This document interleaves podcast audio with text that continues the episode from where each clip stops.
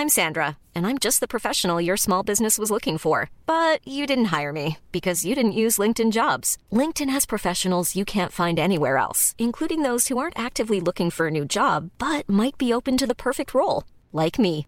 In a given month, over 70% of LinkedIn users don't visit other leading job sites. So if you're not looking on LinkedIn, you'll miss out on great candidates like Sandra. Start hiring professionals like a professional. Post your free job on linkedin.com/people today.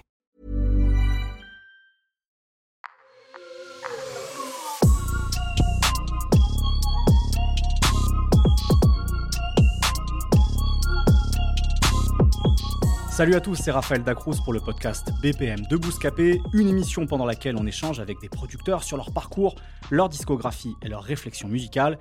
Et aujourd'hui, on accueille Kyo Itachi. Salut Kyo. Salut Raphaël, Bienvenue à toi dans l'émission BPM. je te remercie pour l'invite.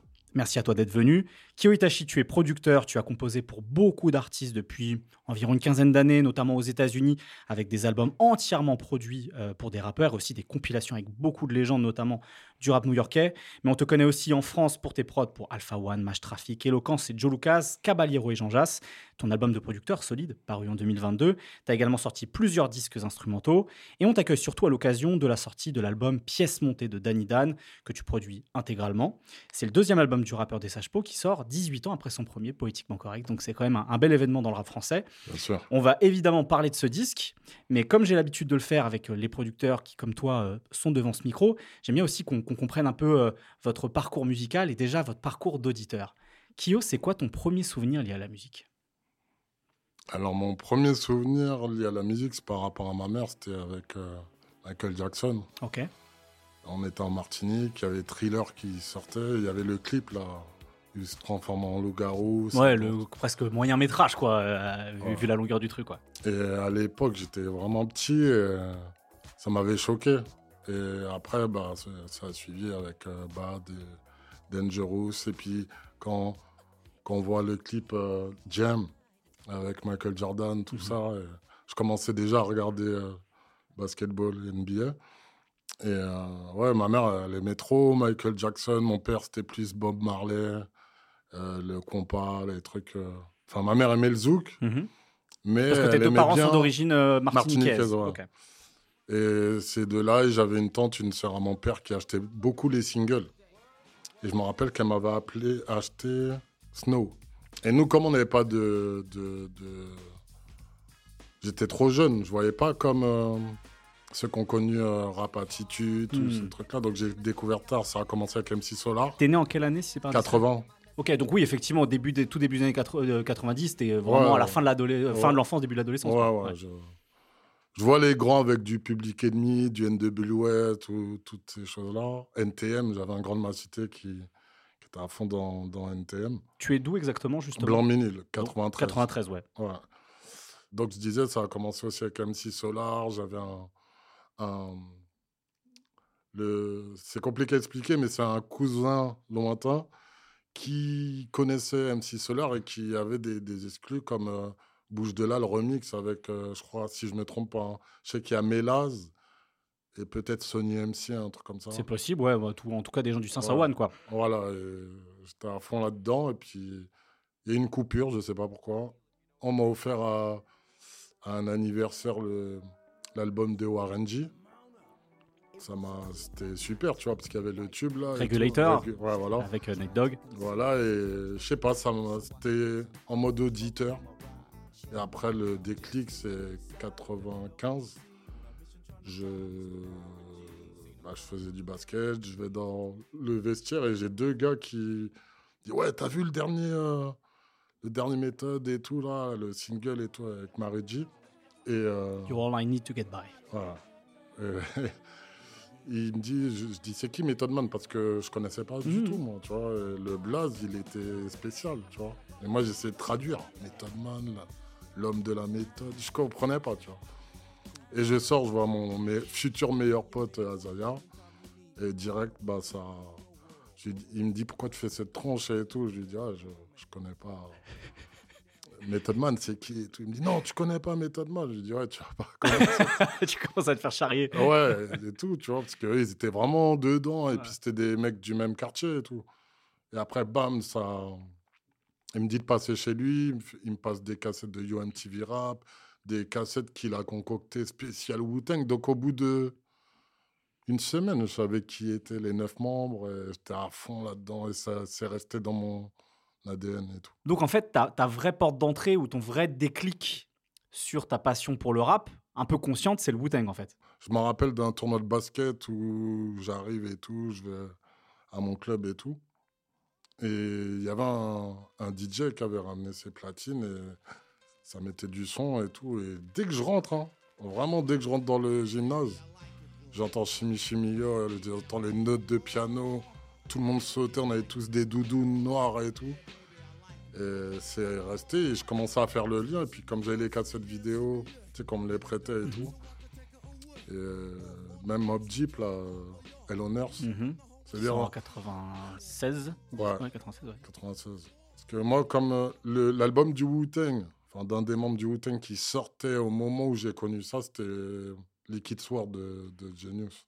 C'est pas n'importe quel album. Voilà, tu vois.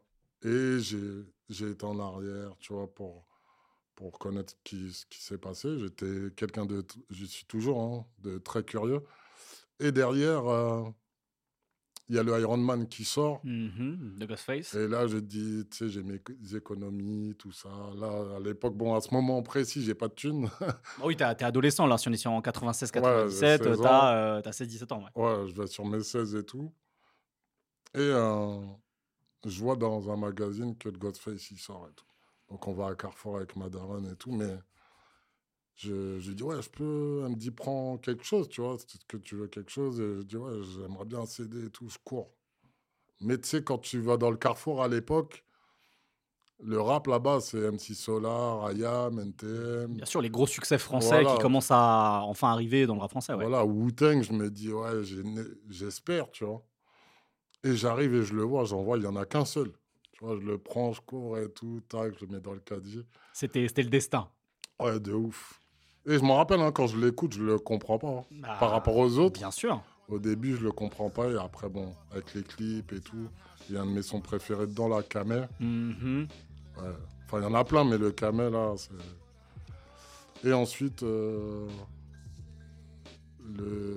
T'as Loot Pack, tout ça. Enfin, tu viendrais si t'as Mhm. d'autres Bien sûr, oui, bien sûr. Sur après ton, ton, parcours. Mais le Mais- Wu-Tang, ouais. Mais c'est intéressant parce que forcément, on va y revenir sur le Wu-Tang. C'est pour ça que je voulais qu'on insiste un peu là-dessus, sur ton lien particulier, parce que ensuite, dans ton parcours Oui. de producteur, sur une certaine signature sonore, on sent une, une filiation, un héritage que tu as, repris. Donc, euh, je voulais qu'on en parle au moins un petit peu. D'accord. Euh, de, ce, de ce goût pour le rap qui s'affirme au milieu des années 90, à quel moment, toi, tu as envie d'en d'en être? C'est-à-dire de passer d'auditeur à euh, artiste Bah, En fait, comme on dit souvent avec euh, mon pote Azalia, c'est que ça nous est tombé dessus. Je me suis jamais dit, ouais, je veux produire et tout, tu vois.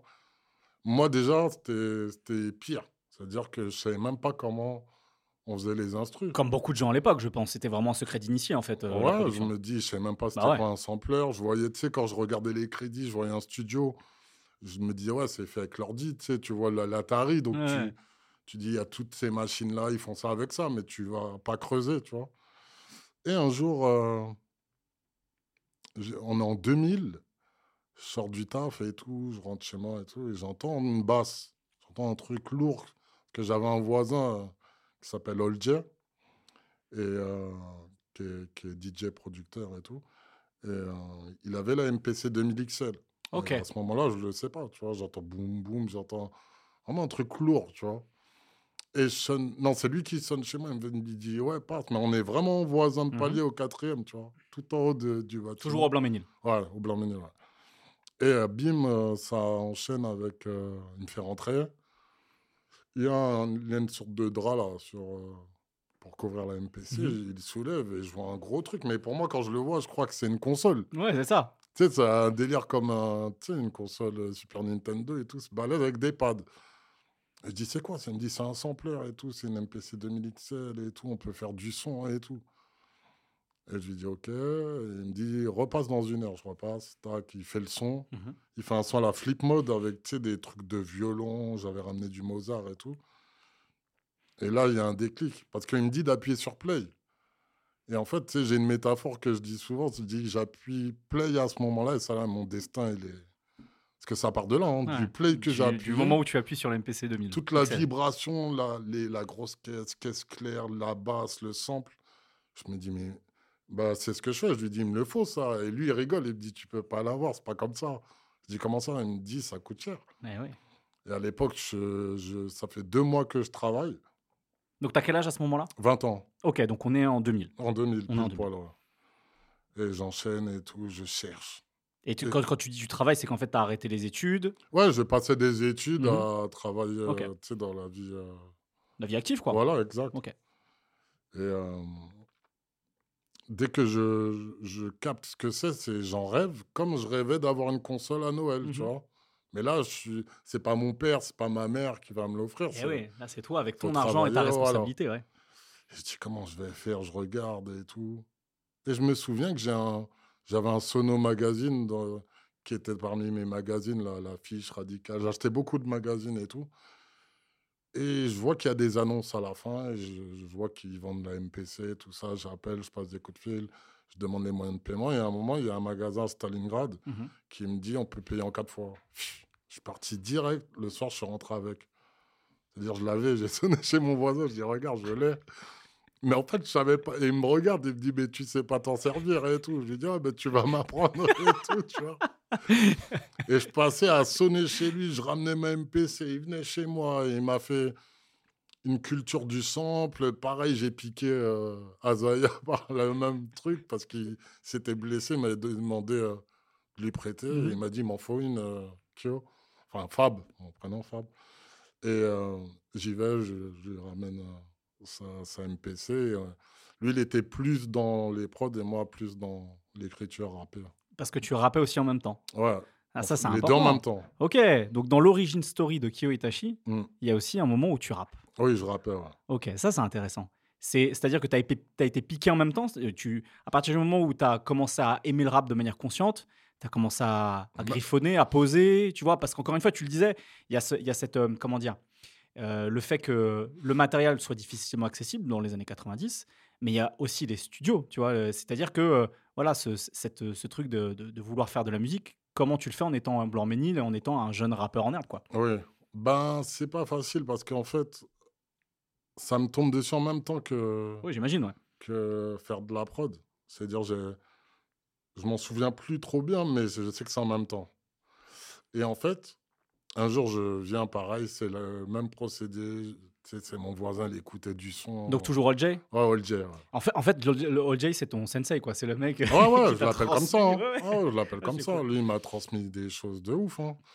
De 2000 à 2004, il m'a montré un peu tout ça. Mhm. C'était dur pour moi de comprendre. Moi, je mettais du temps à l'époque. Oui, parce que tu n'avais vraiment aucune connaissance musicale à part ta passion. C'est-à-dire que ouais, ouais. chez, chez tes parents, c'était des amateurs de musique, mais il n'y a jamais eu de, euh, comment dire, de fibre artistique dans le sens où ils t'ont rien transmis en termes de Non, non. connaissance euh, musicale. quoi. Ouais, ouais. je- on a, j'ai acheté des disques, tout ça, Mhm. mais ça s'est rempli même très vite. Avec les sorties qu'il y avait entre 80, même ce que j'avais raté 95, 94, 93, il fallait. Ouais. rattraper. Bien sûr.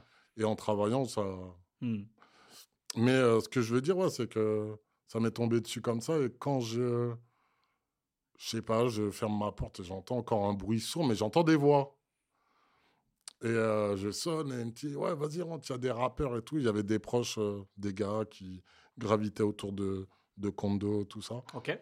euh, Kondo, con- donc de rappeur anciennement de la clique. là, ouais. Voilà, exact. Et il y avait un gars qui s'appelle Servin, son nom de rappeur, c'est Casso. C'est un des plus des gros rappeurs bon, qu'on connaît pas que, que j'ai rencontré et qui a le. Il y en a plein qui le connaissent dans le milieu. Il était vraiment très, très, très, très fort. Et euh, le truc, c'est que je le vois rapper. Et je vois tout le monde rapper. Je deviens timide Mhm. je suis contre le mur et tout, contre la porte. Et euh, il y a un des mecs, le mic en fait, il tourne. Il y a un des mecs qui vient, qui me passe le micro. Et je dis, ah non, moi je rappe pas. Mais tu sais, quand je le dis dans le micro, tout le monde se tourne et entend ma voix et Mm. dit, c'est quoi cette voix et tout. Et ils me disent, teste un truc, je sais pas et tout. Donc moi, je je connaissais un texte de Bustaflex, euh, Kick Me Night. Ah, bah ouais. Je connaissais par cœur, donc j'ai rappé ça. Et euh, après, je les ai prévenus. hein, tu Ouais. vois. Et ils m'ont dit, Eh, mec, continue. Hein. T'as une voix, t'as un truc, faut que tu continues.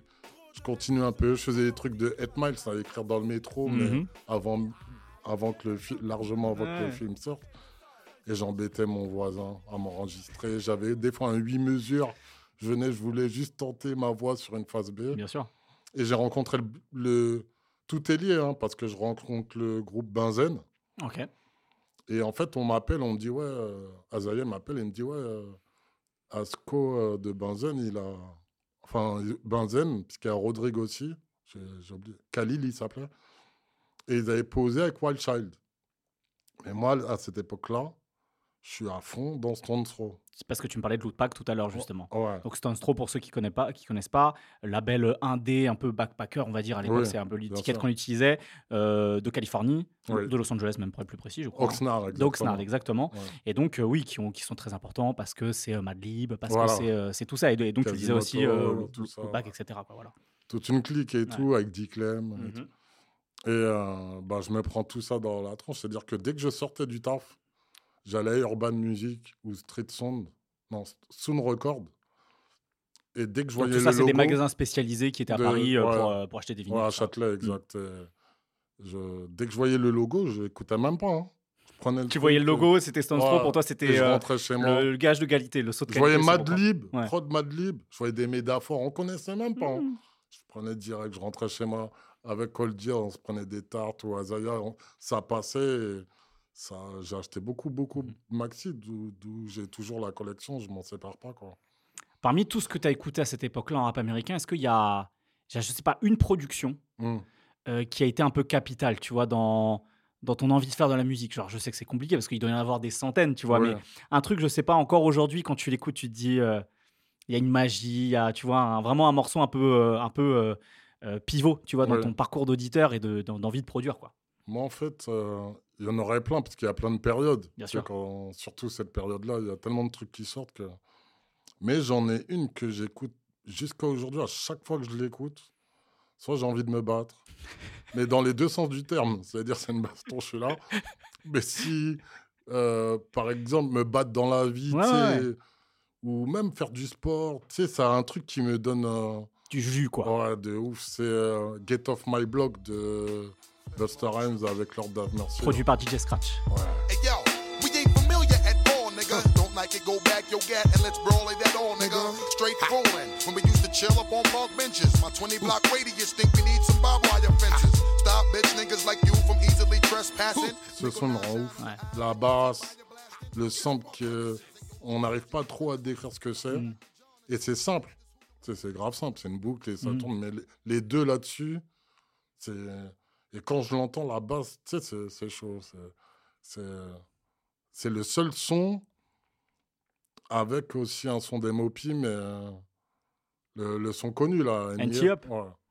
Bah, ça me fait à peu près le même effet, Ouais. mais l'autre là, c'est c'est underground. Ouais, il y a un truc un peu mystérieux. Ouais, Ouais, qui- je comment ça tape.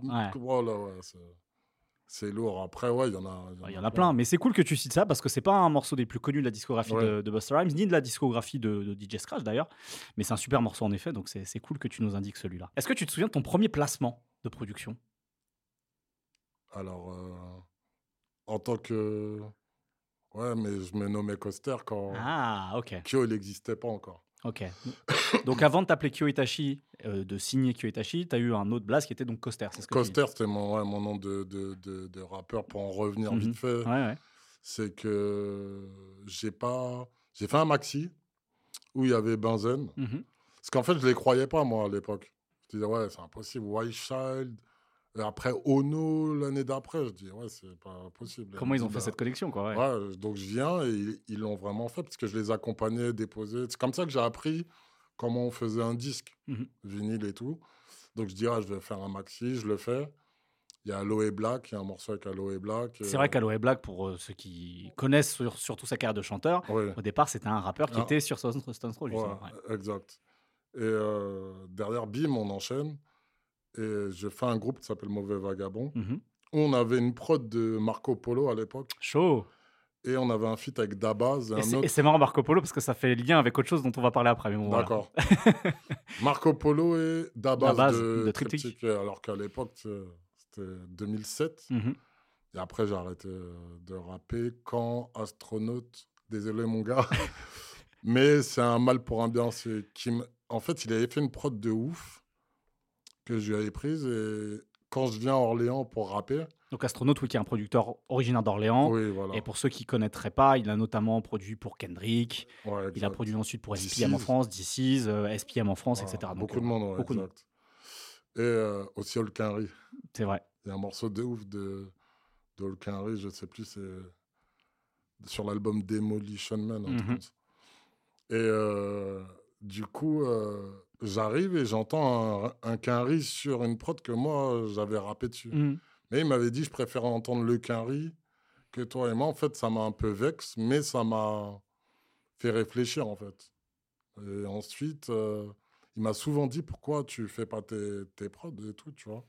Il y a aussi Vincile qui m'avait... euh, qui disait que j'avais quelque chose. Grande pointure de la production. euh, J'ai fait longtemps. écouter mes premiers trucs MPC. Il m'a Mhm. dit, tu devrais continuer, il y a quelque chose. Et KOH. J'étais allé chez lui, il m'avait invité, je lui faisais écouter des. J'étais même pas Kyo encore. Mais il me disait, t'as quelque chose, continue. Ça, je m'en souviens, tu vois. et, euh, Bah, quand c'est des personnes euh, réputées euh, parce que c'est des personnes qui, euh, qui sont talentueuses aussi, quoi. te, te disent ça, j'imagine qu'effectivement, si tu es un minimum intelligent et que tu sais mettre ton ego de côté, tu vois, bah, tu, tu prends ça en compte et tu persévères, quoi, oui, la oui. prod.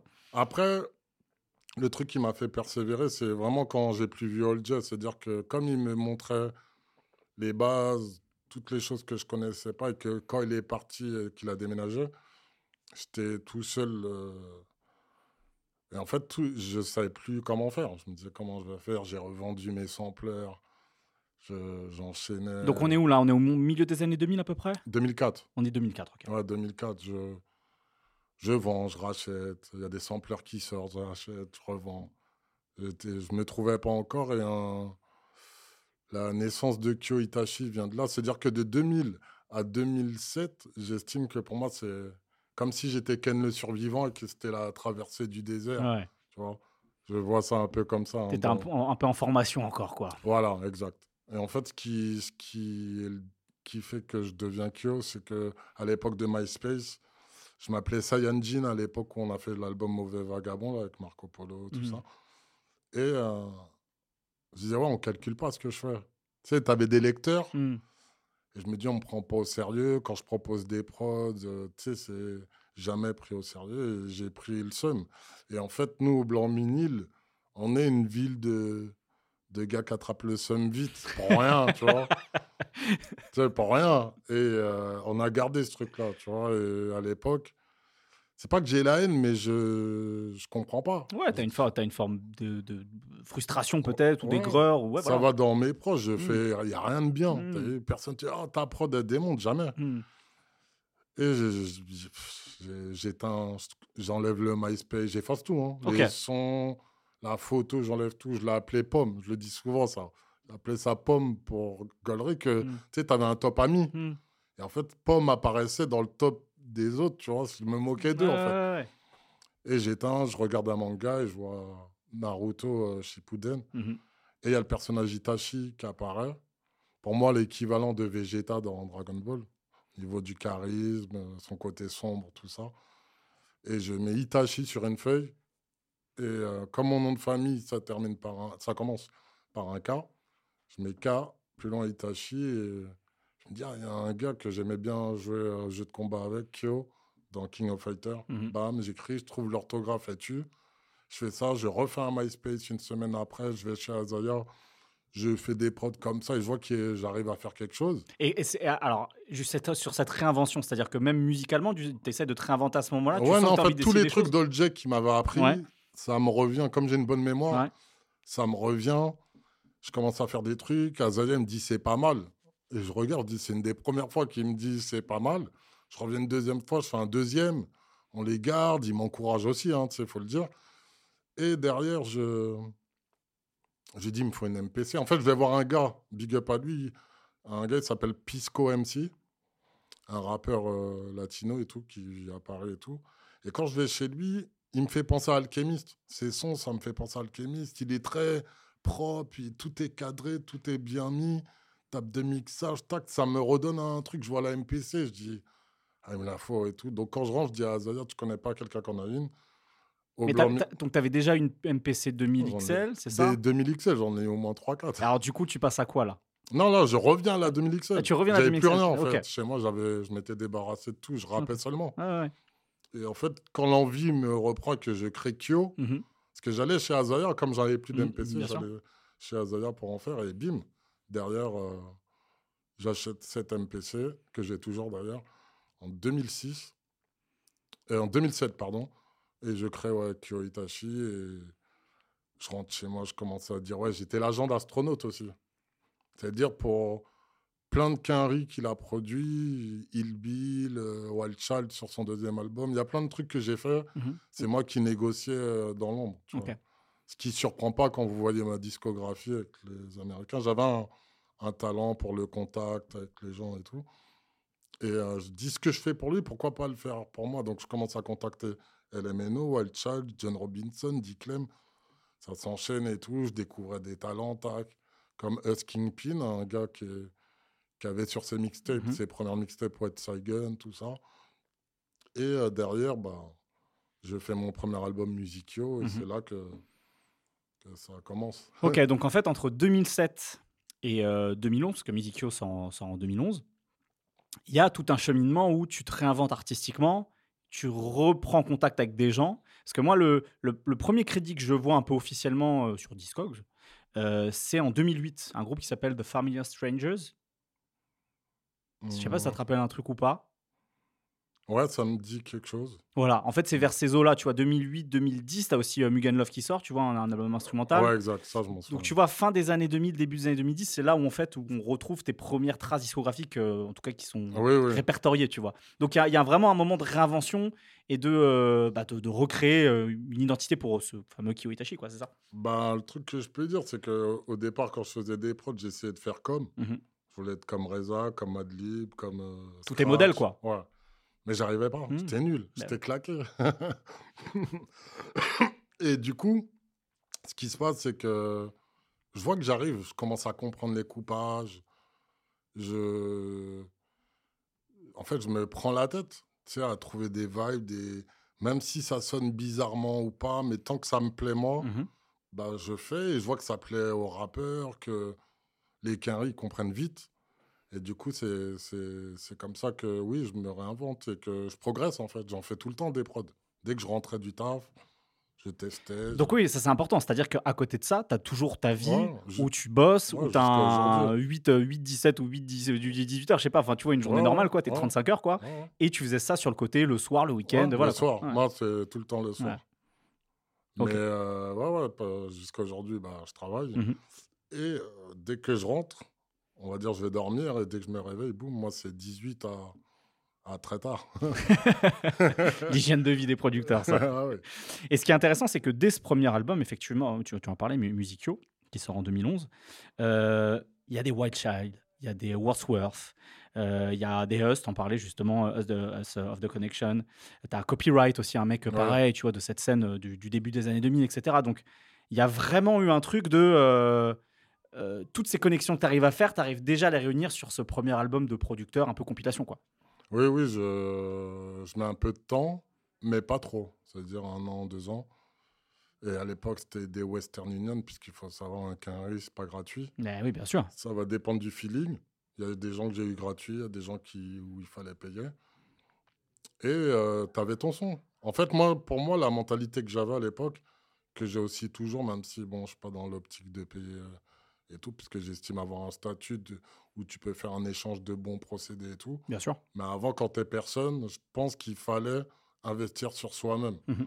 Chose que j'ai fait. Donc, il y a eu des sacrifices, des- du temps et de la patience surtout. Et la plupart des gens que j'ai voulu, je les ai eus. Il y a des gens, c'était un rêve pour moi. et Quand tu vois des Pete Rock ou, ou des Marco Polo ou des notes partager ce que tu fais ou te donner une éloge, c'est, on va dire, un des meilleurs compliments, tu vois.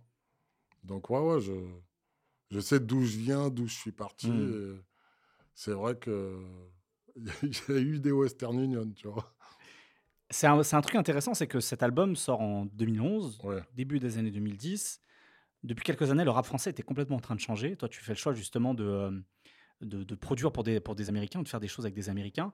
Est-ce que t'as, tu gardais un pied dans le rap français ou il y a un moment donné, tu as lâché le truc et tu sentais que le son du rap français était plus fait pour toi ou est-ce que voilà, c'était quoi un peu la démarche pour toi de faire des choses avec des Américains, pas, pas, pas nécessairement ici en France? Ben, il y avait la facilité, c'est-à-dire je faisais une prod. Mm. Direct, au bout d'une semaine, deux semaines, j'avais deux couplets, un refrain, un morceau entier. Et avec le rap français, j'avais pas d'acc- d'accès Ouais.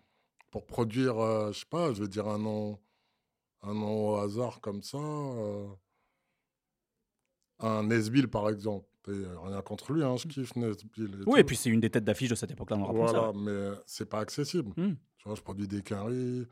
Euh, les gens que je connaissais autour de moi qui rappaient, bah en fait, c'était c'était pas du tout accessible. Tu pouvais pas les contacter comme ça. C'était pas comme aujourd'hui, tu as Instagram, tu as Facebook, tous ces trucs-là.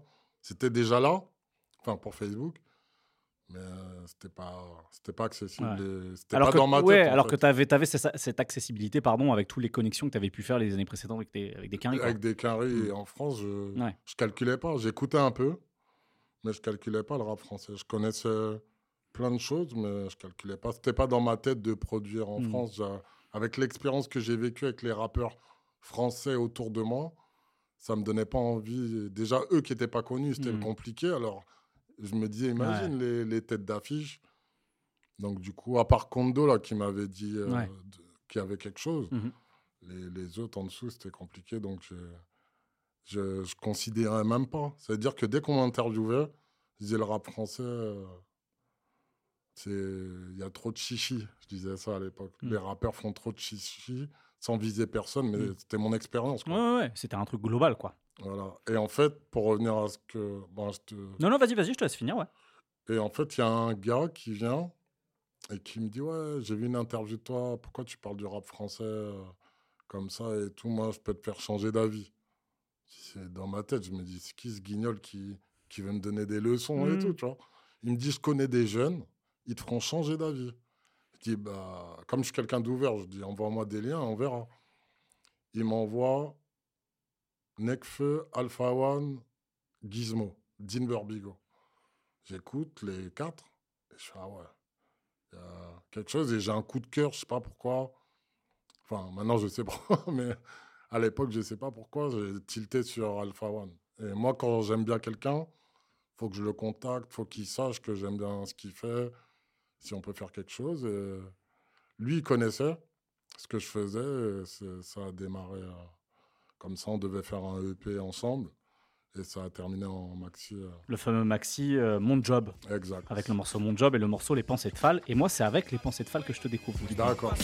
Tu passes par la fonte, ça plage car alias Albrano. C'est plus facile de m'exprimer via mon texte, donc. Me rappelle quand je devais écrire à mon père, mec, mon Moi, il y a un truc qui me marque à l'époque quand j'écoute Les Pensées de Fall, c'est cette manière de découper justement. Qui est un sample qui est déjà connu dans, Mm. le- dans la, la boucle que tu as prise, qui est déjà connue dans le rap américain notamment. Mais tu as une manière de la découper qui n'a pas été encore entendue. Et je capte, tu vois, le. Encore une fois, c'est le groove et l'héritage musical dans lequel tu t'inscris avec ce morceau-là. D'accord. Voilà, c'est vraiment moi ce morceau-là. Et je trouve qu'en en écoutant Musicio, rétrospectivement, il y a plein de choses justement qui, euh, qui sont euh, similaires, tu vois, dans l'approche. C'est-à-dire, euh, ce sont très new-yorkais, tu vois, de manière globale. Cette, cette, ce savoir-faire de la découpe du sample et aussi du groove, tu vois. On sent qu'il y a t'as un attachement euh, à, une, à une certaine forme de groove que dans une partie du rap français euh, qui, va, qui reste sur ce genre de sonorité à cette époque-là n'a pas. C'est-à-dire c'est très droit le rap français, Oui, oui. boom bap, tu vois. Si on, Ouais, si on- quantisé, comme on dit. Exactement, quantisé, c'est très droit. Toi, il n'y a pas ça, justement. Je trouve que c'est quelque chose qui ressort de, de- de tes premières sorties. C'est ce, cette, cette- cette- encore une fois cette science du groove, quoi. Oui, après, je prends ça de, de ce que j'écoute et aussi de la manière de. Tu sais, quand, quand j'ai voulu me faire, tu Mhm. vois, et de l'école avec Azaya, en fait. Mhm. Azaya, il parlait beaucoup de ces trucs quantisés, tout ça. Et euh, on a des. des, des- Pour, pour que les gens comprennent, parce que c'est un peu technique, la quantisation, c'est euh, une option, un effet qu'il y a sur, euh, sur les machines de production pour tout réaligner correctement dans les temps. Oui. C'est ça. hein. Ou même des fois, bien. quand tu prends un MPC de Mhm, base, c'est mhm. déjà quantisé. C'est déjà quantisé, d'accord. C'est-à-dire, si tu fais une rythmique, ce sera. Et Donc moi, en, tapant, en tapant sur les pads, en fait, euh, ça te automatiquement, met- ça te- ça te met dans les automatiquement, Voilà. voilà. Et du coup, moi, jusqu'à aujourd'hui, je fais mes, mes- comme je dis souvent, mes micmacs Mais c'est. Je trouve que c'est magique en fait. Bien sûr. C'est quand tu pars de rien, de zéro, et que derrière tu as une prod à la fin, tu prends Mhm. un sample, un kick, une, une caisse claire et tout, la basse, tout, bah, le coupage.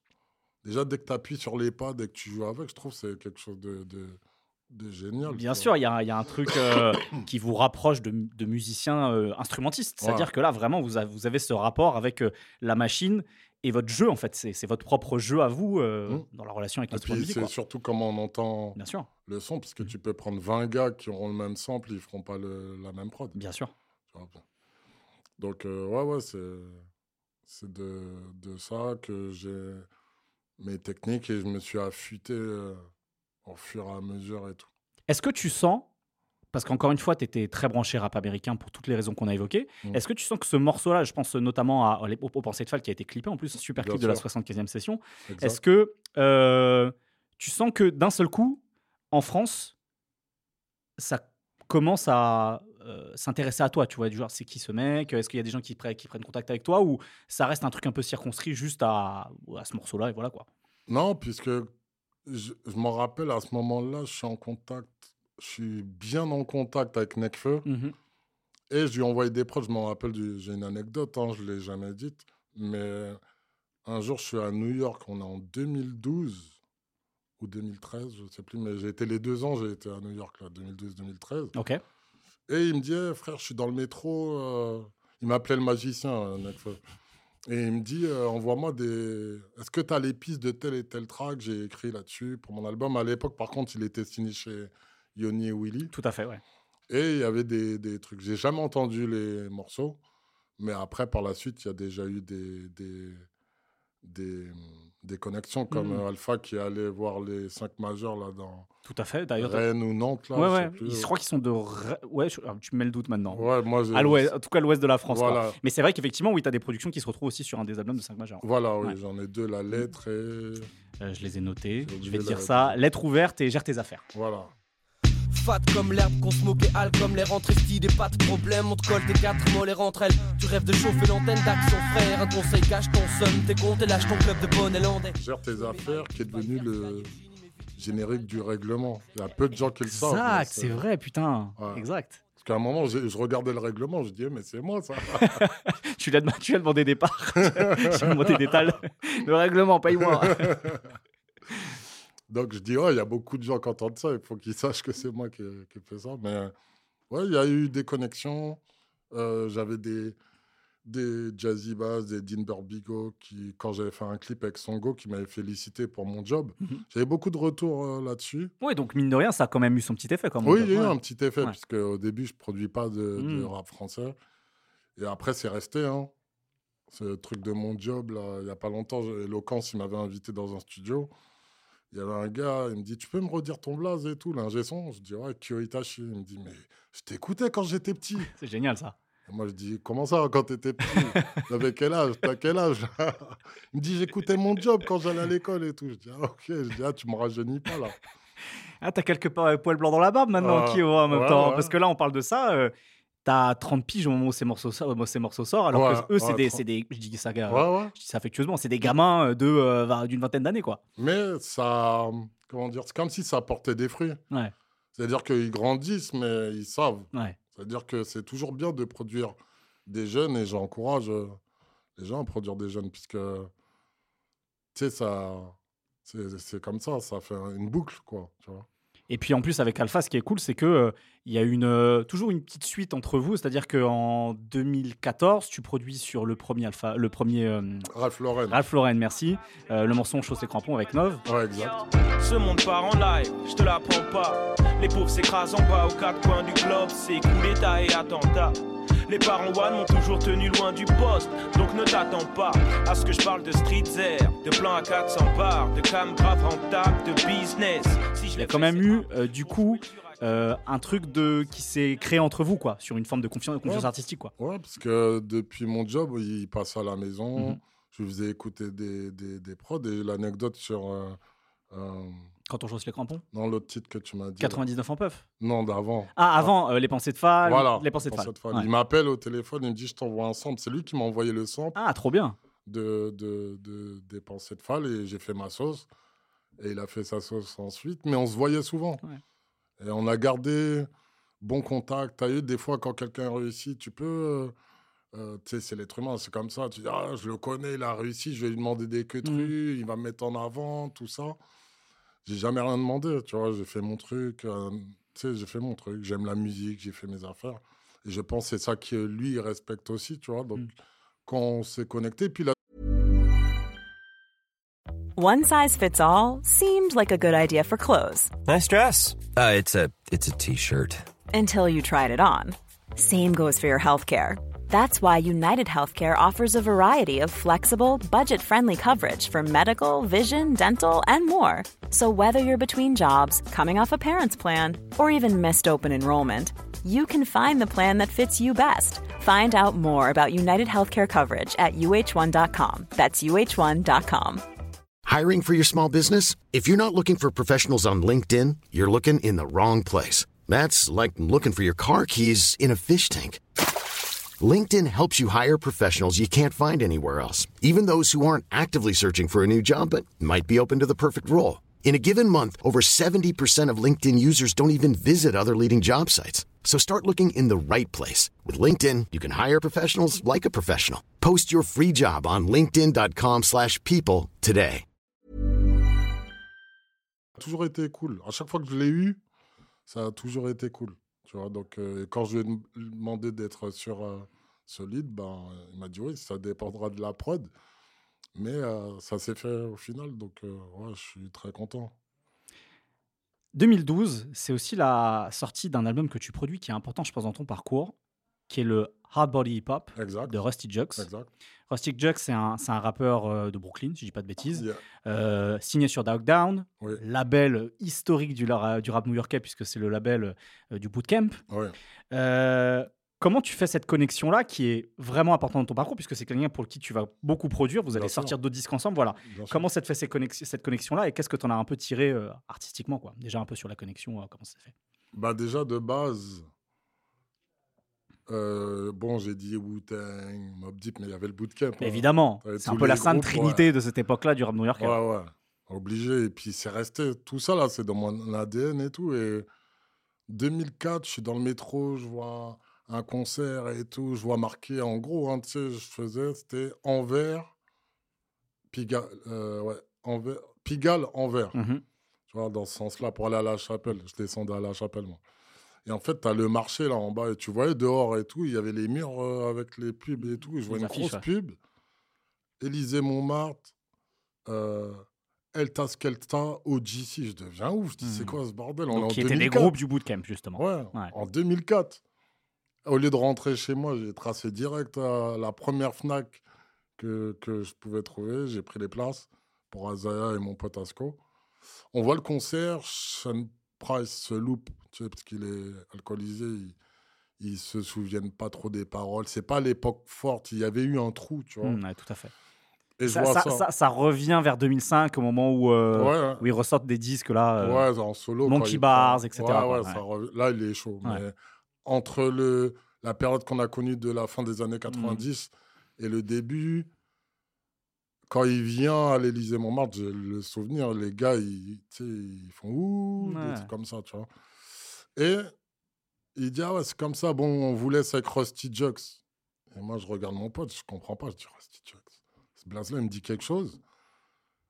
Et j'ai le- dans la tête le Magnum Force, le deuxième album de. Mais à l'époque, il n'est pas encore bien. Je vois un mec tout maigre avec une casquette, sa tête elle rentre dans la casquette, la casquette elle est grave large. La mode new-yorkaise est de l'époque. seul, Ouais. un long t-shirt euh, de ouf et tout. Et boum, il prend le micro, il fait quatre, quatre morceaux, des... pas besoin de backer, une voix, tu sais, une, une force. Je, je sens une force dans un mec tout maigre, tu vois. Et je dis, il là, à ce moment-là, il me marque, tu vois, ça reste dans ma tête. Et quand MySpace, toute la folie là arrive et que tout- tous les artistes ont des MySpace, Mhm. moi, c'est ce gars-là que je vis. C'est-à-dire que quand je vais pour la première fois à New York en 2006, je me rappelle que la veille du départ, c'est là que j'arrive à le joindre. Il me dit de passer, il me dit la somme et tout. Et moi, la somme que j'avais, je dis non, là, je rentre en France, j'ai besoin de cet argent-là pour, euh, tu sais, vivre, quoi. Bah, bien sûr. et pas me retrouver en chien. Et je dis, ouais, c'est resté. Donc de 2006, on passe en 2009. Et 2009, je suis toujours coaster Mhm. Kyo, mais je dis, je voulais rapper moi avec lui. Il fait le couplet, le couplet, il démonte.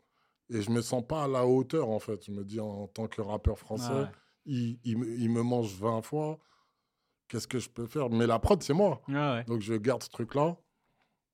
Et je sais pas, en 2011, ça se, ça se débloque, il est OK. Donc je m'organise avec mon équipe. Et à l'époque, j'ai une bonne équipe pour euh, faire Hard Body. Mhm. Et Hard Body, euh, c'était un truc de ouf parce que. Sachant qu'il a donc sorti un premier album avec tu parlais de Marco Polo Ouais. justement en 2010 je crois de mémoire. Ouais, à peu près. ouais. C'est ça, qui a marqué justement ce registre-là et ce- cette scène-là justement du, du boom bap new-yorkais justement, c'était un album un peu important. Donc c'est un mec qui commence à se faire, à faire parler lui aussi quoi. En fait, ce qui m'avait marqué à l'époque, c'est déjà, il y avait eu Marco Polo et Tori. Tout à fait. Et euh, juste après, il y a cet album-là. Et en fait, il avait envoyé, euh, Marco Polo avait envoyé des prods à Rusty Jux pour qu'il choisisse. Il a sur le tout. Donc, ils ont dit, bon, autant faire un projet euh, en commun. Et j'arrive derrière. Et comme c'était mon but et que la porte est ouverte, je lui envoie, il pète un câble sur les prods. Et un soir, il, réalise un, un de mes rêves, mais que je m'y attendais pas du tout. C'était comme ça. hein. ça veut dire, à un moment, il me dit quoi? Il me dit Yeah, Kyo, vas-y, check, check ton mail. Il faut que tu coupes mon couplet quand je dis tel mot. Donc j'écoute, tac et tout, je coupe, je dis c'est bon. Il me dit ouais. Il me dit parce que là, il y a Razor et Gedman qui va poser. Tu sais, je, vois le mail, je deviens fou et tout. Je dis quoi? Bah, même pas deux jours après, c'était posé. Yo, crime is money, that's the name of the game. Just get paid, nigga, fuck the fame. Lay back, smoke me a pound. Then I compose a furious. Et derrière, je, je fais, euh, je vais là-bas là, pour clipper des clips pour le, le- l'album. Et je faisais aussi un album avec un- des gars de Baltimore là, qui s'appelle Dirt Platoon. Mhm. Et ils avaient invité Rusty, ils avaient fait un son qui s'appelle Dirty Work. Et euh, en fait, moi, je faisais un petit documentaire Cypher, je mettais un poste à terre, je faisais rapper les mecs et tout, partout où j'allais. hein. Sky Zoo, Toré, plein de gens, Workforce. Partout où j'allais dans New York, je, je filmais les mecs, leur Dave, merci. J'ai tout fait. Et euh, à un moment, je mets le poste et il y a Rusty et tout, il y a tout le monde. Et il y a quatre mecs qui rappent sur des marches. Et ça devient plus tard euh, Banca FM, en fait. C'est les Ah, potes d'enfance de Rusty. Et moi, quand je les vois rapper, je pète un câble et tout. Et quand je rentre, déjà, dès que je suis venu, c'était un peu hostile. hein. Tu sais, les gars, ils me regardaient, ils ne savaient pas qui j'étais. Dès qu'ils ont entendu Rusty me dire Ouais, Kyo, viens dans, dans, tu sais, dans le champ de vision de, du clip. Leur visage, il a changé. C'était moins hostile. Ils m'ont dit Ouais, il faut que tu produises mon album. Tac, et tout. Au début, ils me regardaient genre C'est qui ce négro et tout, tu vois.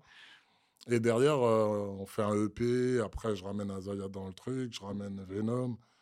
Et on a fait un peu comme le Wu-Tang. On a fait le EP, on a fait quelques solos et on a fait l'album, tu vois. J'aimerais qu'on qu'on parle euh, de cette période des années 2010 où tu produis beaucoup dans le rap euh, américain. Euh, tu fais des albums euh, à ton nom, des compilations, tu, fais des, tu produis des albums pour des, pour des rappeurs. Il y a vraiment une, une période à partir de la mo- moitié des années 2010, vraiment, Ouais, où il y a beaucoup de choses qui sortent. On reviendra sur le rap français évidemment après, ça permettra de raccrocher évidemment à la sortie avec Danny Dan. Bien sûr. Où euh, voilà, tu, euh, tu sors des albums comme Macaco Sapo, tu fais Jupiter et Kay, The Great Respot avec Nolan de Ninja, mais qui, qui est aussi un groupe de producteurs que tu as avec, avec justement Azaya et Astronaut. Exact. Genki Dama, enfin, tu as des compilations, des trucs comme Genki Dama où il y a quand même des Planètes Asia, des Big Twins, qui fait partie d'une famille d'Infamous Mob, donc groupe lié à Mob Deep. Smith Wesson, t'en parlais avec le Bootcamp. Ouais, T'as un morceau avec Sean Price aussi qui sort, et Royal, et Royal Flush qui est sur Rest in Power. T'as Keith Murray sur Nightlife, euh, les Artifacts, Black Poet. euh, Enfin bref, il se passe beaucoup, beaucoup, beaucoup de choses.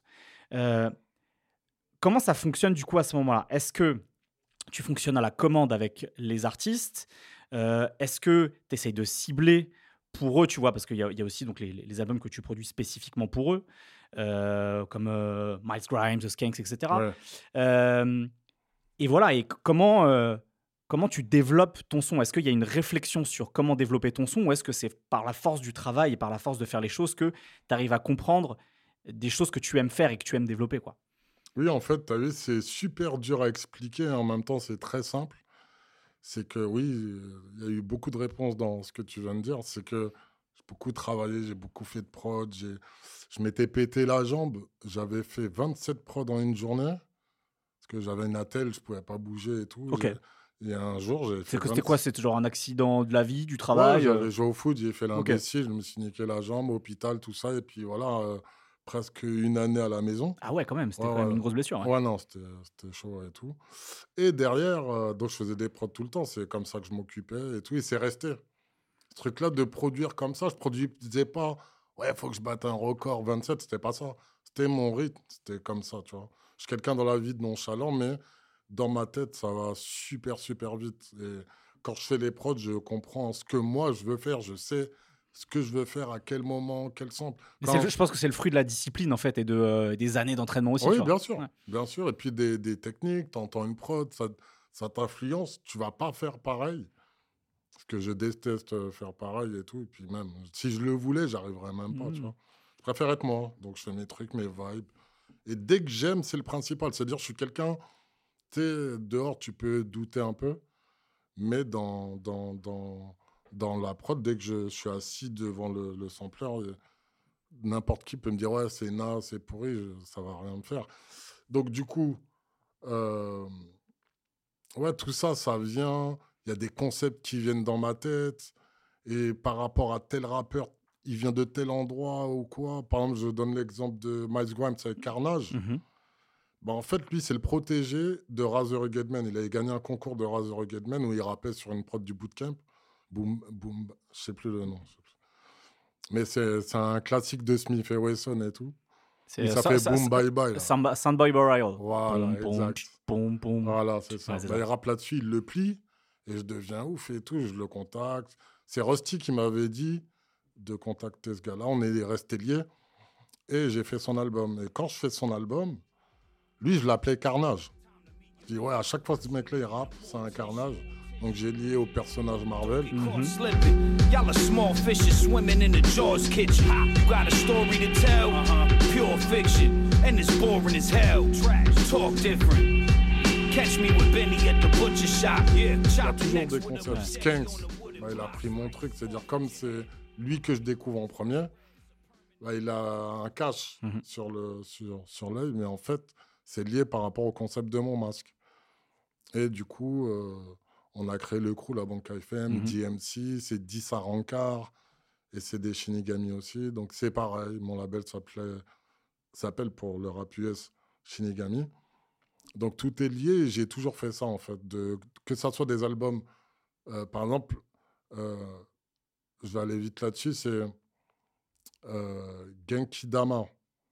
Le concept c'était quoi Qui est une des compilations que tu sors justement à Voilà. cette époque-là. Comme ouais. on a parlé de Musicio, pour moi mon deuxième album studio euh, compile, c'est ça. C'est Genki Dama. Et en fait, le concept, c'était de faire un triple vinyle. Je voulais faire un triple vinyle qui s'ouvre en, en trois, comme ça, avec des rappeurs. Donc, le premier, c'était avec des rappeurs connus. Le deuxième, avec des rappeurs que je connais. Et le troisième vinyle, avec des rappeurs que je découvre. Donc, il y a 30 sons faits que à la SP 1200. Et c'est très bien que tu en parles parce que je voulais t'en parler. Ton son change à cette époque-là, je trouve. Oui. Et c'est parce que justement, tu, euh, tu passes à la SP du coup. Oui, et en fait, la SP, j'avais déjà fait Météorite. Hmm. Météorite de Rusty Joe que j'avais fait, fait. où il y a mon, mon son dedans, là, mon son préféré. C'est lequel? C'est Universal Sean. Ok. Qui est un hommage à Sean, à Sean Price. Voilà. My big brother Sean changed my whole life, picked me up and put me on. Sean was the mentor, Jukes was the protege. Everybody knew he was the sickest with the poetry. Et en fait, dans le, le, le Genki Dama, je- sachant qu'il n'y a que 12 secondes de sample, Mhm. faut être vachement créatif. Parce que c'est pas de la triche, mais les gros producteurs comme Lord Finesse, euh, Ezimobi, tous ces gars-là qui utilisent euh, la SP La SP 1200, la SP Pitrock, ouais. souvent ils mettent le S950 en dessous. Qui est un sampler, c'est ça? Ouais, Akai et tout, et qui le relisent, ça donne plus de. Tu vas faire juste les drums en fait Mm. avec la, la SP. pour garder le grain un peu spécifique de, de- de Voilà. la SP12, que les gens comprennent bien. Donc, ça, la la SP12, c'est une machine qui est euh, contemporaine de la MPC, donc euh, Ouais, au début des années 80, fin années de- de 80, début des années 90, qui se popularise. Mais la particularité, comme tu disais, c'est qu'elle a très peu de mémoire et que du coup, quand tu, euh, quand tu travailles un, un sample, une boucle ou un son, tu peux le détuner, c'est-à-dire Voilà, euh, tu, exact. tu peux euh, le dépitcher, etc. Et en fait, ça donne un, un grain très sale Ouais, ouais. qui, est- qui a fait le l'identité du rap new-yorkais Ouais, en un fait. truc euh, crunchy, Exactement, et tout. exactement, qui a fait l'identité du, ra- du rap new-yorkais. Ils appellent ça l'aliasine. Ok, ça je connaissais pas le. Ils appellent ça l'aliasine, ouais. Ok. Et euh, ouais, bah, c'est ça qui m'attirait. C'était mon rêve. hein. C'était le sampler de Madlib pour moi, de Mhm. Pete Rock, tout ça.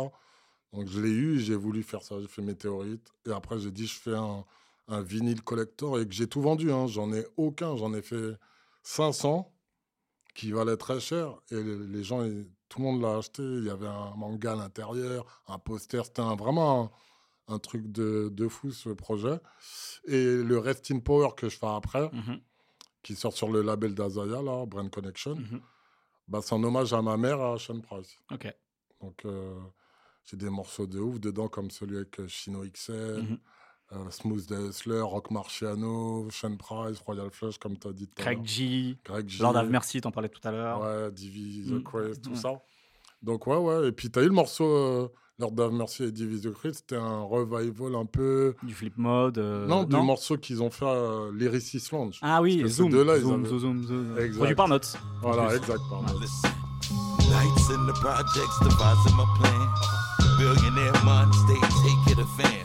Diversify portfolios, time to expand. Signs of the time once was ocean is now land. Et ensuite, euh, je fais Nightlife dans la même année. Mhm. Et là, je signe avec un label euh, hollandais. Et là, j'ai parallèlement, on a un maxi qui n'a rien à voir avec l'album, mais c'est au même moment avec Conway. Mhm. Et euh, dans l'album, ouais, il y a les Artifacts, Rusty Judd. Eto, tiens, tu parles de, euh, Eto, tu parles de la, Rappel. tu vois tous, tous ces nouveaux, toutes ces nouvelles têtes qui arrivent dans le, dans le sillon de Griselda, parce que c'est le Oui, moment où ils émergent, hein, depuis 2015, depuis la moitié des années Bien 2010. sûr. Et donc, effectivement, tu as des nouveaux noms aussi comme ça qui sont mélangés à des, à des légendes comme Artifacts, comme tu dis très bien. Donc, c'est. Tu sais, de, vu de France, il se passe plein de choses depuis le milieu des années 2010 dans le rap. Euh, mais toi, tu continues complètement à, à sillonner un autre, autre registre, une autre scène, tu vois, Bah, en, en étant très présent. Quoi. Moi, je vais être euh, clair, hein, t'as vu, je suis quelqu'un de clair et tout. C'est que je me dis à un moment, quand je fais tous ces albums-là, dès que j'ai fait Nightlife, que j'ai fait le maxi avec Conway et tout, après je fais Skanks, Miles Grimes, Top Notch, un truc un peu Ouais. dancehall et tout. Rilio Sparkswell, euh, tu fais plein de trucs. dans Voilà. Ouais. Black Ninjutsu, Mm. tout ça et tout, avec des gars que je découvre de là-bas. Je vois qu'il n'y a pas d'intérêt au niveau média depuis tout ce que je fais. Je dis, j'ai fait quand même beaucoup de projets. Et niveau média, il n'y a rien. Pas de chronique, je vois rien, quasiment rien. Il y a quelques trucs. J'ai eu quelques trucs passés sur la BCDR, des trucs comme ça. Mais sinon, je me dis, à l'échelle globale, avec tout ce que j'ai fait, il n'y a rien en fait. Et je fais une réflexion là-dessus. Et je me dis, euh, mais c'est normal. En fait, comme je disais, j'étais un seum large. J'avais le seum des gens pour rien. Je croyais qu'un tel, un tel m'aimait pas.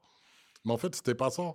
Je disais, j'ai produit des carrés, mais en France, s'en foutent. Les médias, s'en foutent. Qu'est-ce qu'ils vont dire Lui, il a produit un américain. Ça va leur rapporter quoi? Donc, j'ai pris ça dans le sens inverse.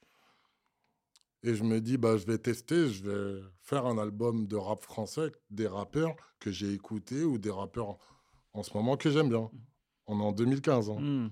J'ai Sachant zéro qu'en- mec. Sachant qu'en 2015, tu sors quand même un album. Alors après, ça, ça reste quelque chose d'assez underground pour l'époque, mais tu sors l'album avec du Chopu Bukowski, par exemple. Oui, non, ça, ça, a très, noire. ça a très bien marché. Et après, voilà, c'est son album. Beaucoup m'ont découvert aussi comme ça. Mhm. C'est- Franchement, ça a bien marché. On s'est retrouvés dans des tops et tout. Et bonne entente avec lui, mais c'est un rap assez spécial. Bien sûr. Tu vois. Quand je dis spécial, c'est pas en mauvais, tu vois. De... C'est que- c'est quelque chose de très écrit. Voilà, tu vois, Ah, c'est... Forcément, vu ce qui était en train de se passer dans le rap français en 2015, vous êtes, euh, vous êtes pas sur le même. euh, vous êtes dans un truc un peu parallèle, quoi. Oui, voilà, Ouais. exact. Ma poésie est mieux qu'une arme de poing vidée sur un député. Va te carrer tes chèques dans le cul, je suis un des réputés. Ils ont le pouvoir, mais des culs, ils tapirent. Leurs pics, ils ne me toucheront pas, je suis un putain de fakir. Et du coup, je veux faire un album qui s'appelle Haute Sauce et Iceberg XXL. Haute Sauce avec les rappeurs un peu, on va dire, classiques, Mhm. qu'on connaît, les légendes. Et les tout frais, pour ça que ça s'appelait Iceberg. Iceberg. Donc c'était un album bleu- rouge, Mhm. Haute Sauce. Mhm.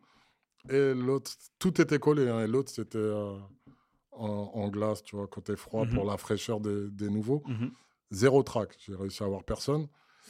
Et c'est à partir de 2020, je revois Mash Traffic, Mhm. parce qu'on était en connexion en 2014 et j'enchaîne. Mash Traffic, donc un rappeur qui est originaire des Antilles. Oui. si je dis pas de bêtises, hein, qui Ouais, avait un- Guadeloupe. exactement, euh, et qui a sorti quelques trucs au début des années 2000, je crois, en France, de mémoire, en bossant notamment avec JMD, le mec qui, qui- Oui, qui faisait des prods pour DC's, etc. euh, Voilà. Et qui a toujours été justement dans l'underground lui aussi. Euh, voilà. je le connaissais pas, je l'ai connu en 2014 via Azaya toujours. Et ensuite, euh, on se remet, on perd deux membres de notre famille. euh, Enfin, lui perd un membre de sa famille important, moi aussi. Mhm. Lui, son père et moi, ma mère et tout. Et du coup, on est liés. Je sais pas comment ça se fait. On est Ouais, liés, dans le hein. deuil, en fait, vous vous êtes euh, trouvé quelque Ouais, chose. Quoi, que ma mère, elle est partie en 2015 et lui, si je me souviens bien, je ne vais pas dire de bêtises non plus, je crois que c'est 2018. Mais en fait, quand il réapparaît, on parle un peu de ça et on est liés, tu sais, en- comme deux frères et tout. Et on décide de faire un album. Il fait qui, vient de, qui vient de venir à Diane Cupera. euh, Oui, oui, C'est ça. voilà. On s'entend super bien jusqu'à aujourd'hui et tout. C'est un bon gars. Et c'est lui la clé, je le dis souvent, hein, de tout. C'est-à-dire, moi, solide, ça avançait pas. Un jour, il me dit Ouais, euh, je croise Hill des X-Men en studio. Envoie-moi une prod. euh, il peut être sur le track et tout. Que je vais faire pour ta, ta, ta compile. Je lui envoie. Il, fait euh, il revient plus tard. Il me dit Ouais, en fait. euh, je peux pas avoir que je peux avoir aussi les X-Men. Moi, je pète un câble. Je dis, mais comment ça, les X-Men? Et je lui envoie, tac, il me renvoie le track, je vois ce que c'est. Je deviens fou et tout s'enchaîne. Dès que le clip, en fait, sort, j'arrive à avoir les autres tracks. Ah, il est casse, pile face, efficace. Nique les clos, nique ta race. Vous êtes face à Jojo, Pippen, Stockton, Karl Malone, les Narvalo. La vie est dure, les marshmallows. Marche à l'ombre comme Gérard Lanvin et Blanc, le joujou. Et euh, l'album est encore incomplet, il reste deux tracks à avoir. Enfin, un track, c'est le track avec Alpha One 99 en perf. Et comme je te disais en off, mon meilleur pote là, Zaya, il me dit la cerise sur le gâteau sera que tu es Danny Dan. Et euh, je, je contacte Danny Dan et progressivement le truc il se fait. Donc j'ai le track. Et le dernier track que j'ai pour la compile, en plus, c'est 99 en perf. Donc j'ai deux tracks de deux gros rappeurs. Euh, j'ai déjà des gros rappeurs sur le projet. On va, on va rappeler, hein, il y, a, y a les X-Men, tu le disais, Faflarage, Roca, Jean Jass, sur des, sur une Ouais, génération plus récente, Weedy d'Express D, euh, t'as Nasme, t'as Cherio, Ouais, beaucoup, euh, beaucoup de monde, vraiment euh, vraiment de de, de la génération des années 90, et puis en plus des gens, Alpha One, Jean Jass, encore une fois, qui sont Mm. plus récents. Quoi. Il y a Roméo aussi. Tout à fait. Donc ouais, ouais, c'est assez complet. Et euh, bah, je pouvais pas rêver mieux. hein. Honnêtement, franchement, peut-être il manquait un, un gars, je pense. C'est Lino. Ah, Tu ça, ça si quelque chose d'avoir Lino. Ouais. Ouais. Pour moi. Bon, même si j'ai aucun regret hein, Ouais, sur ouais. Mon, mon projet et tout, on peut pas avoir tout le monde. Mais euh, Ça aurait été la cerise sur le gâteau. ouais, cerise de cerise. La cerise de la cerise, puisque t'as Ouais. déjà Alpha One et Ouais, ouais, ouais. tu mais je peux pas. C'était le glace, ça aurait été le glaçage en plus. Ouais, voilà. je te jure. Voilà, ouais. En plus, j'avais déjà beaucoup de tracks. Ouais. Et même Lino, c'est pas quelqu'un qu'on peut avoir comme ça. Et euh, non, si je devais dire un truc comme ça, c'était. C'était sur, la chronologie des choses, quoi, c'est intéressant. J'ai une question à te poser juste sur la, sur la période euh, euh, rap Quinry, où tu produis beaucoup de choses. Tu me disais que, Rest in- euh, que le morceau en hommage à Sean Price, c'est un morceau très important. Oui. En termes de prod, est-ce qu'il y a une prod en particulier cette époque-là, justement, au moment où tu passes à la SP Mm. euh, et ça se sent justement encore une fois dans le grain? Vraiment, je Ouais, trouve ouais. que quand tu réécoutes toute ta discographie, euh, entre le début des années 2010 et ce moment-là où tu produis beaucoup pour les carrés, il y a vraiment un changement de grain. Il y a toujours ton groove, etc. Tu vois, il y a vraiment un truc spécifique, mais sur le grain, ça se sent. Est-ce qu'il y a une production en particulier euh, que tu aimes beaucoup et tu trouves un peu représentative de cette, pro- de cette période-là? Mm, Ouais, je t'en ai parlé. hein. Pour moi, c'est Universal Sean. Ouais, bah toujours celle-là, d'accord. Ouais. Ouais. En fait, je me rappelle que quand je. En fait, je discute et Sean Price, il venait de décéder. Et je parle avec euh, Rusty. Je dis, ce serait bien de faire un morceau en hommage. Il est OK. Je sais que c'est frais, mais essayons et tout. Je fais là, je cherche des samples. Et à un moment, je tombe sur un sample. Et ce qui est compliqué avec la SP1200, tu peux pas mettre ce que tu veux comme ça et que tu- il y aura pas l'aliasine toujours, tu Mhm. vois. Mais plus un sample est, on va dire, nu, qu'il n'y a pas trop de battements, il n'y a pas trop de superflu dessus, ben, ça va être beau. Tu prends juste une note de guitare ou de piano et tu le mets là-dedans, ben, en fait, tu auras ce que tu veux. Mm. Et là, toute la, toute la boucle, quand je le mets et que je le détune, je sens direct, genre, le truc de. Il se, passe, il se passe quelque chose, une magie, Ouais. quoi. Après, je mets mes drums et tout. J'envoie. Et quand il fait le, le, le morceau, ouais, je- c'est un de mes morceaux préférés ouais, de, de cette époque. Parce que choisir des, des prods que j'ai fait, c'est soit No Print, là, à l'époque de Hard Body Hip Hop avec euh, Razor Again Man, mais celle qui me parle le plus, ouais, c'est, celle-ci, puisque je revois tout, tu vois. Ouais, je sûr. revois tout, même l'affection que j'avais pour, pour Sean Price, que je trouvais qu'il était un des, des plus forts, quoi. Super rappeur, Mm. qui repose en paix, effectivement. Euh, et justement, sur Solide, euh, tu venais de sortir d'une toute une période rap Quinry avec, euh, avec un héritage musical spécifique qu'ils ont aussi. Tu vois, je pense que dans le choix des prods, ça doit se ressentir. Est-ce que, du coup, tu as senti une différence euh, dans les choix de prods que pouvaient faire les artistes français? Ou est-ce que ils faisaient pleinement confiance à ce que tu leur proposais Tu vois, est-ce que tu as senti aussi une manière de d'appréhender la musique ou de travailler un peu différemment? Ben, moi. À chaque fois que je recevais un track, j'ai toujours. euh, Parce qu'en fait, j'envoyais 3, 4, 5, 6, 7, 8. Ça dépend du MC et tout. Mais il n'y a pas eu de gens relous et la plupart, ils disaient Ouais, j'ai choisi celle-ci. Et bim, j'attendais un peu. Et le temps passait. Et après, j'avais les morceaux. Donc, j'avais pas vraiment de. de trucs spécifiques. Ouais. C'est que je savais ce que je faisais, les sons. Par exemple, je vais donner une anecdote pour euh, Ifi. Bah, je, One- je- Le morceau One Punch Man Voilà, bah, on, je fais des prods et tout, il écrit, il fait le truc, mais après, il fait un remix, et je refais un remix, et on choisit, j'en fais 3 à 4, et ça donne le, le One Punch Ils font du son pour de l'argent, mais le silence est d'or. Les types m'ont dit reviens l'ancien, silence est mort. La musique du ciment, oui je l'aime immensément. Plus que ceux qui fièrement l'exploitent financièrement. Chacun a leur manière euh, de faire. tu vois. Ouais, bien sûr. Ce serait quoi ton morceau euh, là, avec trois ans de recul, euh, deux ans, pardon Ce serait quoi un peu le morceau que tu retiens le plus sur cette. euh, en termes de production, j'entends encore une fois, ouais, sur ce que tu ouais. voulais proposer, les directions que tu voulais prendre? Il y a le morceau. Ah, il y a trop. Parce qu'il y a le morceau de je, suis embêtant avec, je suis embêtant avec mes questions à chaque fois. Il faut que tu choisisses un morceau. Allez, Il y a le morceau de Faflarage, il y a le morceau de Danny Dan. Qui, tu sais, le, le sample qui est choisi, la Mm. manière. Et Mm. puis, tu sais, on l'avait pas trop, trop entendu. Et fait pop style libre. Et là, le morceau, quand il a fait, bah, d'ailleurs, quand il est monté à la place, ça a fait du bruit. Les gens connaissaient les Mm. paroles. J'étais Ah, c'est ouf. étonné pour le peu de temps où c'est sorti. Mhm. Les gens connaissaient les paroles. Lyriciste extraordinaire, pardonnez la franchise, mais va falloir s'y faire. Ils ont dû modifier mon carbone. Mon père m'a vendu à la science. Non, je ne fais que raconter ma vie. Écoutez donc l'album, vous méritez ma Ça, c'est curieux. Ouais. C'est des trucs que j'aime bien, tu vois, pour faire varier l'album. Et puis, il y a aussi le 99 en peuvent. hein. C'est le titre où j'ai le plus de, De stream encore aujourd'hui. hein. de stream. Quand on va sur tes, sur, tes, sur, tes, sur tes pages, sur les plateformes de streaming, dans Mm. les morceaux que tu as produits, celui qui revient le plus. Ouais, bien sûr. Monsieur Linge au prix inadmissible. La fusillade, les balles qui sifflent, langage crypté, float 96. Enfant, je lisais Picsou parce qu'il nage dans le cash. Explorer le monde en vélo, je suivais le marchand de glace. C'est pas une forme de, euh, d'ironie du sort que ce soit un morceau sur lequel tu as juste une boucle et que tu pas de beat alors que Ah, ils appellent ça aujourd'hui du drumless. Drumless, c'est ça, tu vois. C'est l'idée d'Alpha One. Hein. Ouais. J'ai mis des drums, mais il m'a dit essayons sans les drums. Mm. Et au début, j'ai trouvé ça spécial Mm. quand je l'ai reçu. Alors que t'avais déjà, t'en avais déjà fait avec des quinries de oui, ouais. déjà fait ça. Mais euh, tel qu'un riz, la langue, tu sais, un côté fluide.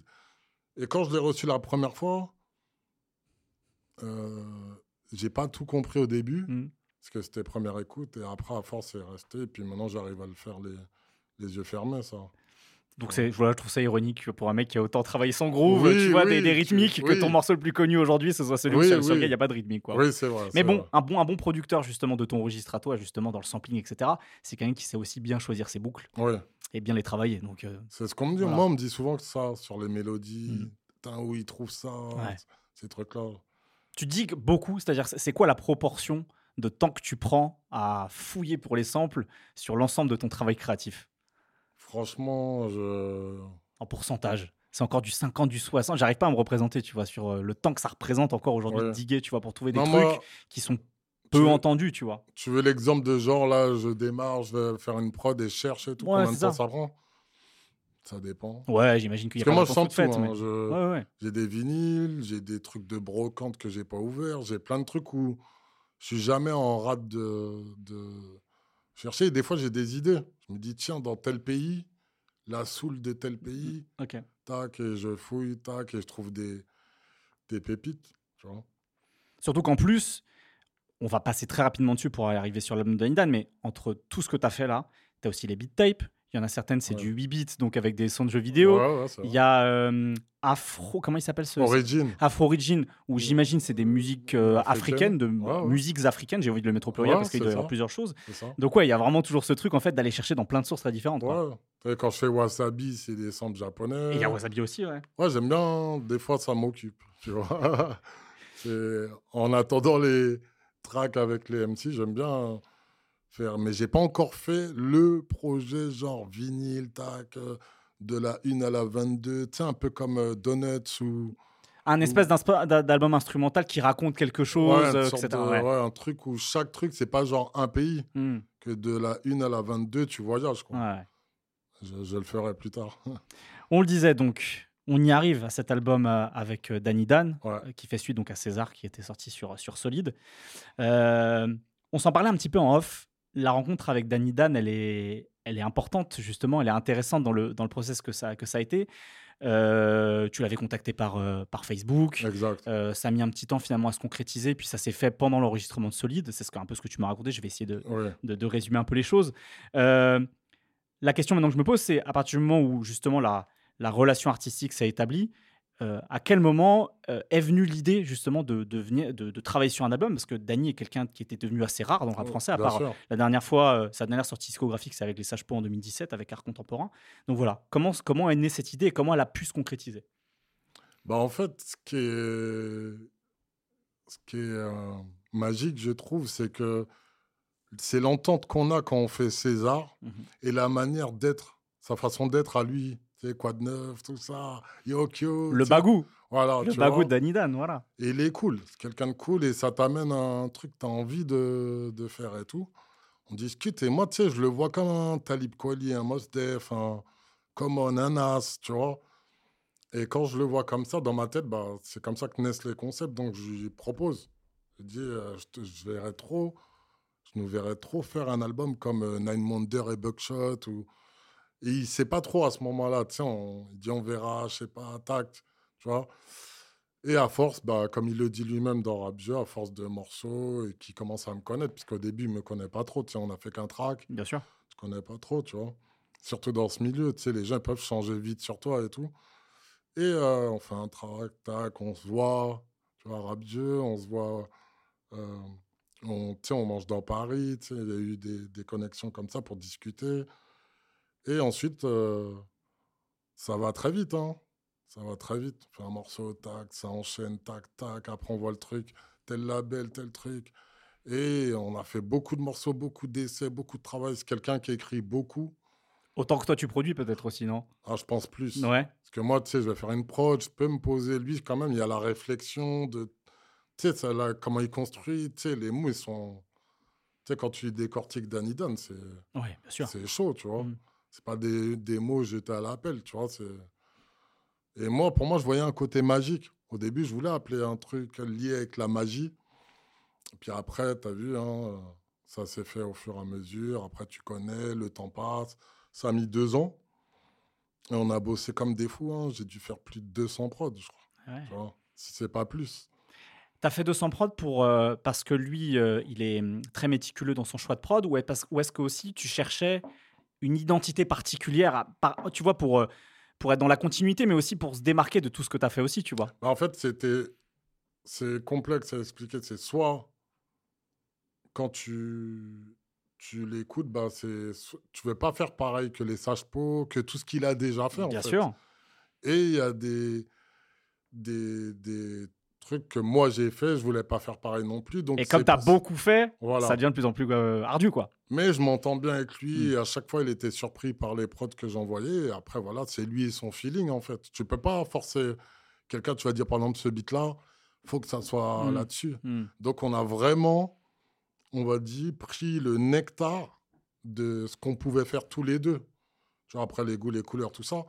Mais euh, lui et moi, on est satisfait de, de ce qu'on a réalisé et ce qu'on peut réaliser dans le futur, tout ça. Parce que il me connaît, tu sais que je me renouvelle tout le temps. À chaque fois, je l'appelais, Daniel, j'ai une idée de ouf. Tac, tac, tac, j'enchaîne, je revois. Je dis, ah, je t'entends sur ça, ça. Non, c'était. Ouais, il y a vraiment cet échange artistique Oui, jusqu'au bout. C'est-à-dire t'étais pas, tu lui envoyais les prods, il faisait les choses de son côté. Il y a vraiment eu cette On discute, Ouais. s'il avait une idée, il me dit, qu'est-ce que t'en penses? Il m'a toujours demandé mon avis. Est-ce qu'il y a une idée qui t'a challengé? Tu vois, en termes de production, j'entends. Vraiment Ouais. un truc où t'es dit, j'ai jamais été sur ce terrain-là, euh, j'y vais, tu vois. Sur une idée que lui, il a- pu te souffler sur un des morceaux de cet album. Ben. euh, ben, en fait, c'est c'est un peu complexe à expliquer. C'est-à-dire que moi, j'ai toujours envoyé les prods, les BPM. On discutait aussi du, du BPM, de, de pas mal de concepts pour euh, que l'album il ait de l'oxygène, que ça soit pas tout le temps la même chose. Mhm. Et comme je dis, je répète encore, je voulais pas sonner comme les Sage-Po parce que je pense que beaucoup de fans attendent, s'attendent à ça. Hmm. Mais Sage-Po, c'est Sage-Po. Mhm. Et Kyo Itachi, c'est Kyo Itachi. Donc, je voulais créer quelque chose, et lui-même, hein, de nouveau, tout en gardant sa, sa base. Et tu toi vois. aussi, Ouais, c'est-à-dire que toi sûr, aussi, tu bah, peux pas te renier non plus. Et ouais, voilà, ouais, t'as ton identité, quoi. Des, des trucs, ouais, bien sûr. Je te posais cette question parce que moi, c'est vrai que autant il y, a ta- il y a ta patte, encore une fois, sur, euh, sur euh, ta manière d'appréhender le sampling et le, le beatmaking, vraiment le, le- le truc de faire de rythmique, mais tu vois, des trucs comme euh, euh, Maître des lettres, par exemple, Oui, tu vois, c'est un truc que j'ai jamais entendu dans ton, dans ton répertoire, tu vois. oui, oui. Ah, maître des lettres, pro du flow, il faut du pot pour éviter mes tirs à la tête. Leur effet domino. Je me répète énormément, v'là mon plus gros défaut. Pas assez de temps pour les sentiments, je suis en rodéo. Miro Même la manière de- d'avoir deux beats en un dans Place Haute Explosion, Oui, bah, ça, c'est une idée de Danny, par contre. tu vois, bah, Ça, c'est ça, c'est typiquement des choses euh, qui sont nouvelles chez toi, tu vois, je trouve. Oui. D'avoir des morceaux ou des, ou des sonorités comme ça. Je te dis, c'est quand t'as. Je sais pas, moi. C'est comme si demain, moi, on me dit, ouais, tu dois produire Nas. Pour moi, c'est l'équivalent, tu sais, Mm. en France et tout. Mm, Donc, je comprends. je me dis, j'ai ce gars-là entre les mains, faut que ça soit magique, faut que ça soit innovant et tout. Et du coup, ben, j'essaie des techniques, des trucs même que j'ai jamais fait. Comme tu me mentionnais, Maître des lettres, Mhm.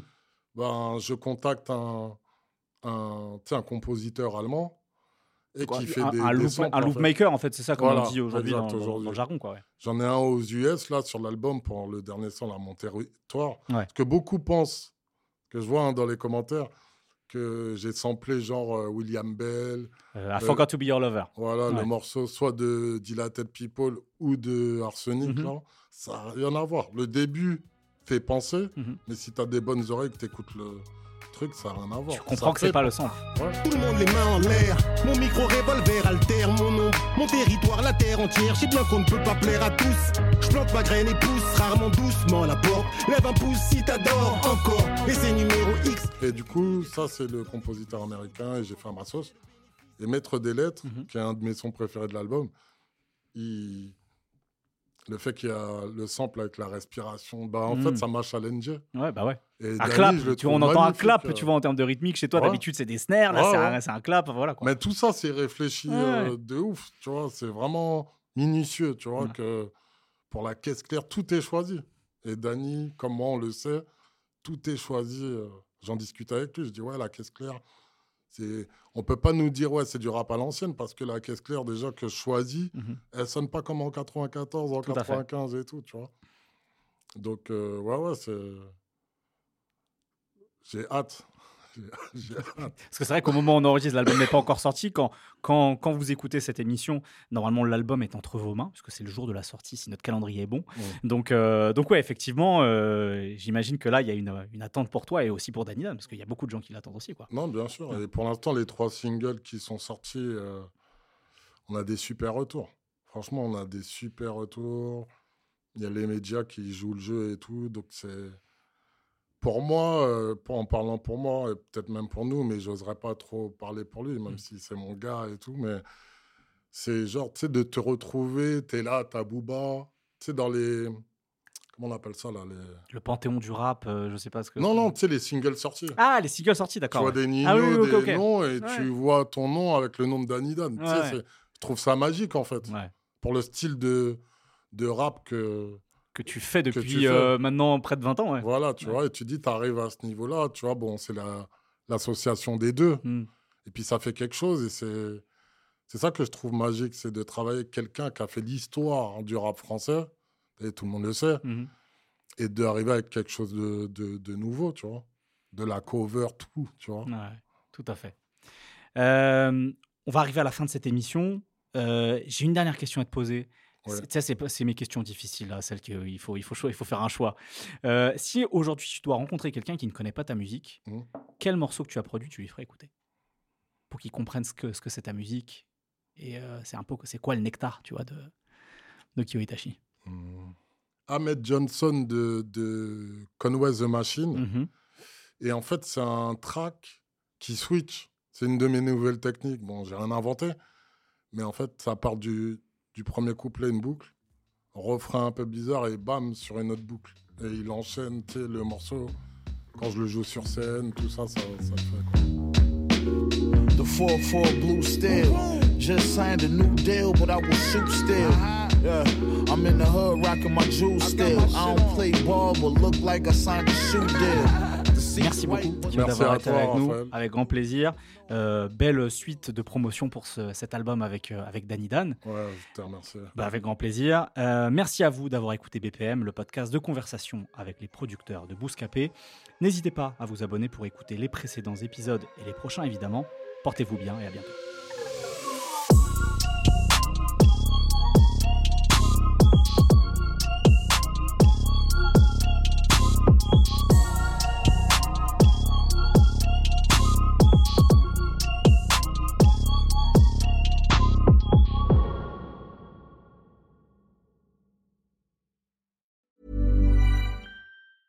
Planning for your next trip? Elevate your travel style with Quince. Quince has all the jet setting essentials you'll want for your next getaway, like European linen, premium luggage options, buttery soft Italian leather bags, and so much more. And is all priced at 50 to 80% less than similar brands. Plus, Quince only works with factories that use safe and ethical manufacturing practices. Pack your bags with high-quality essentials you'll be wearing for vacations to come with Quince. Go to quince.com/pack for free shipping and 365-day returns.